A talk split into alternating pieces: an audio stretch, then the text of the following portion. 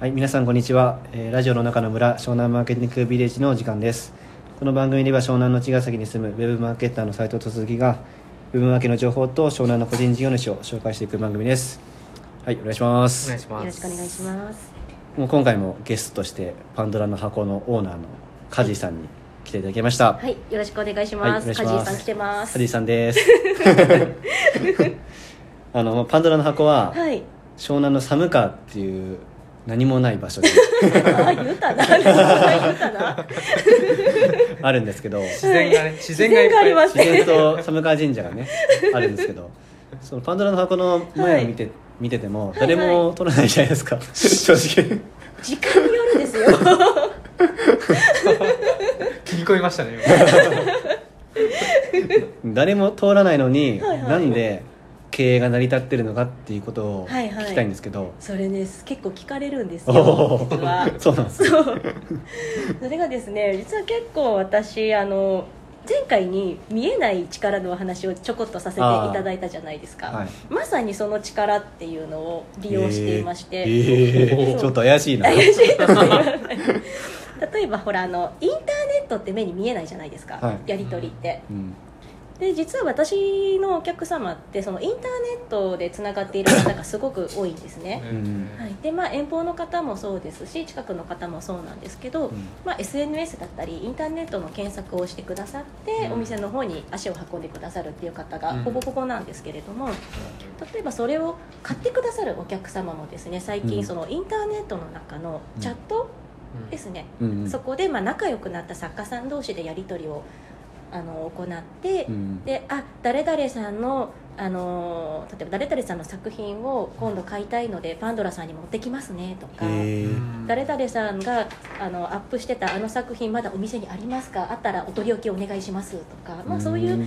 いわゆる店舗の中で繰り広げられるやり取りではなくて見えないウェブの世界でやり取りしてうん。で、まあ、そこでその購買だったりとか、うん。まあ、予約だったりその、まあ、経営っていうんですかね。そううん。回っていく動きが今できてきつつありますね、うん。LINE のオープンチャットですよね。そうですね。LINE のオープンチャットをうまく利用させていただいてます、うん。それちょっと詳しく聞きたいですね。オープンチャット使いこなしてる人あんまりいないかなそうなんです、うん。うそういえば LINE のセミナーもやられてますもん。詳しいそうなんですよ。あそうなんですか？え結構ど LINE はえ寒川でやってるんですか？あ寒川の実は寒川商工会で、うん。まあ、LINE のセミナーを開催させていただきまして、へー。はい。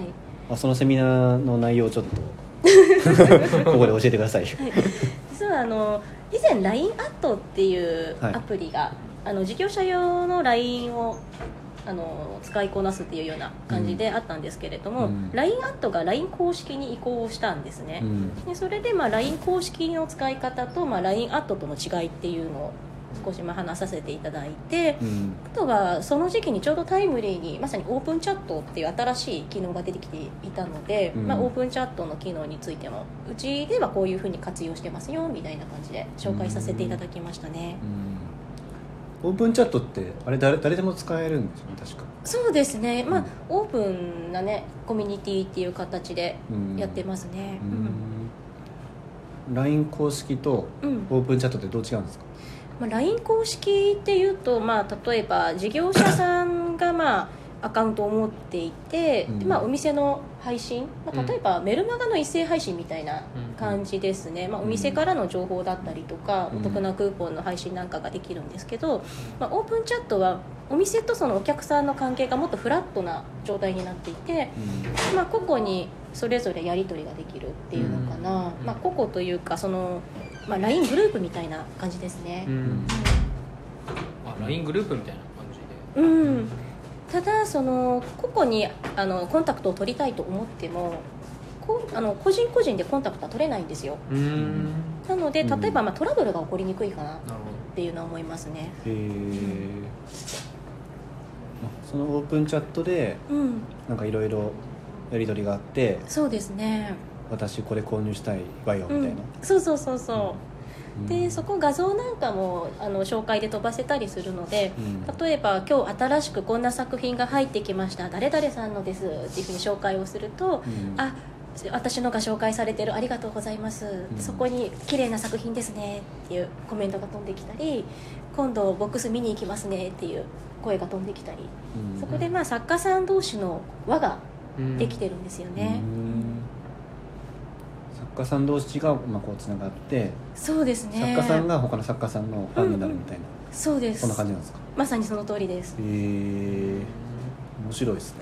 そうやっぱり物を作られてる方なので作家さんの気持ちって作家さんが一番分かられるんですよね。うん。なのであの作品に対する思いもすごく分かってくださいますしうん。例えば物を作られていない方だとこれをちょっと負けてよっていうような方も中にはいらっしゃるんですけどあ作家さんまが、まあ、お客様だとこれ安すぎない？大丈夫なの？っていうような、うん。逆にまあ心配をしてくださったりだとかうん。そういう声もたびたび聞かれますね。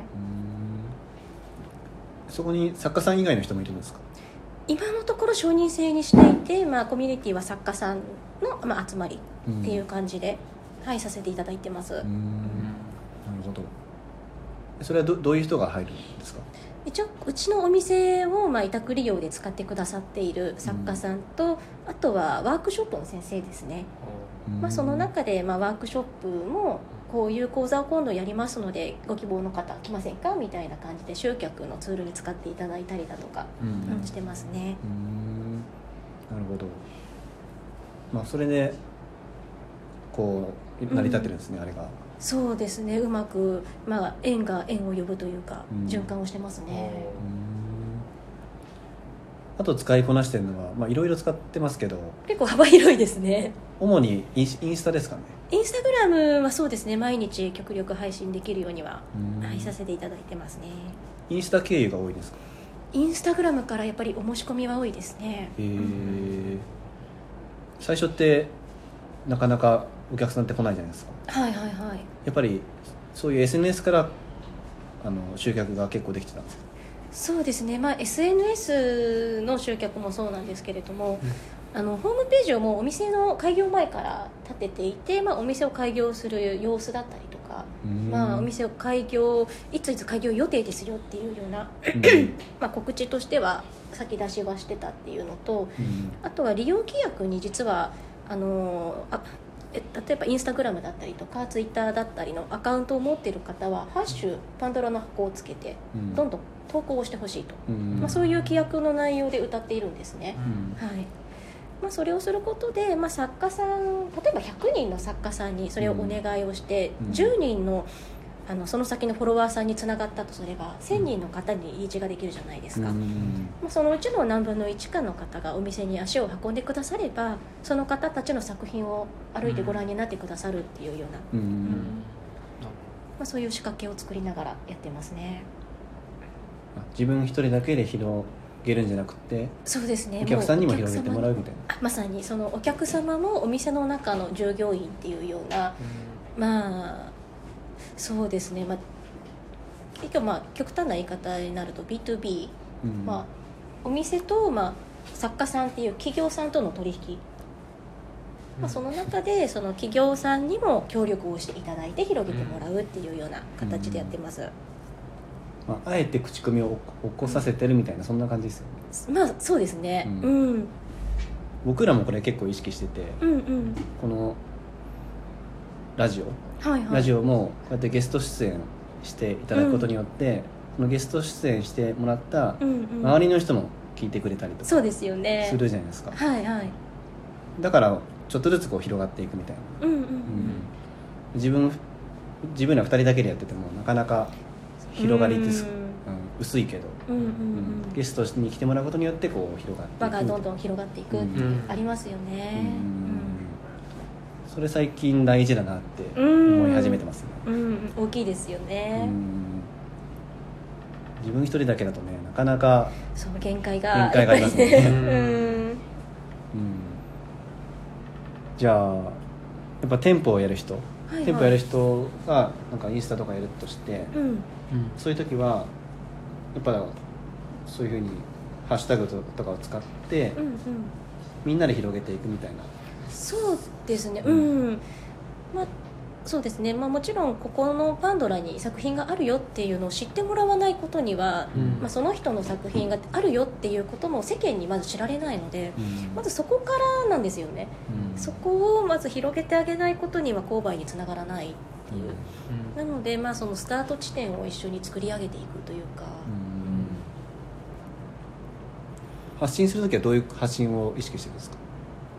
あの私が意識してるのはそうですね使う人にイメージをさせるような言葉でうん。発信をできるように、まあ、気をつけてはいるんですけれども、まあ、例えばあの入園入学シーズンだったらスーツに合うアクセサリー揃ってますよとか、うんこういうスタイルにこういうのはいかがでしょうとか、うん。うん。あなるほど。相手に使ってるのを想像させるみたいな、うん。そうですね、うん。なるほど。あ最近だとなんかなんだっけ？御朱印帳のやつあはいはいはい。あれめちゃくちゃ綺麗でしょ綺麗ですね。確かに。買いたくなりますね。でしょ？そうなんですよ。神社好きなら買いたくなるみたいな。神社好きならもうね神社のお供にですよね 寒川神社に守られてますもんねここ。いやおかげさまです本当に。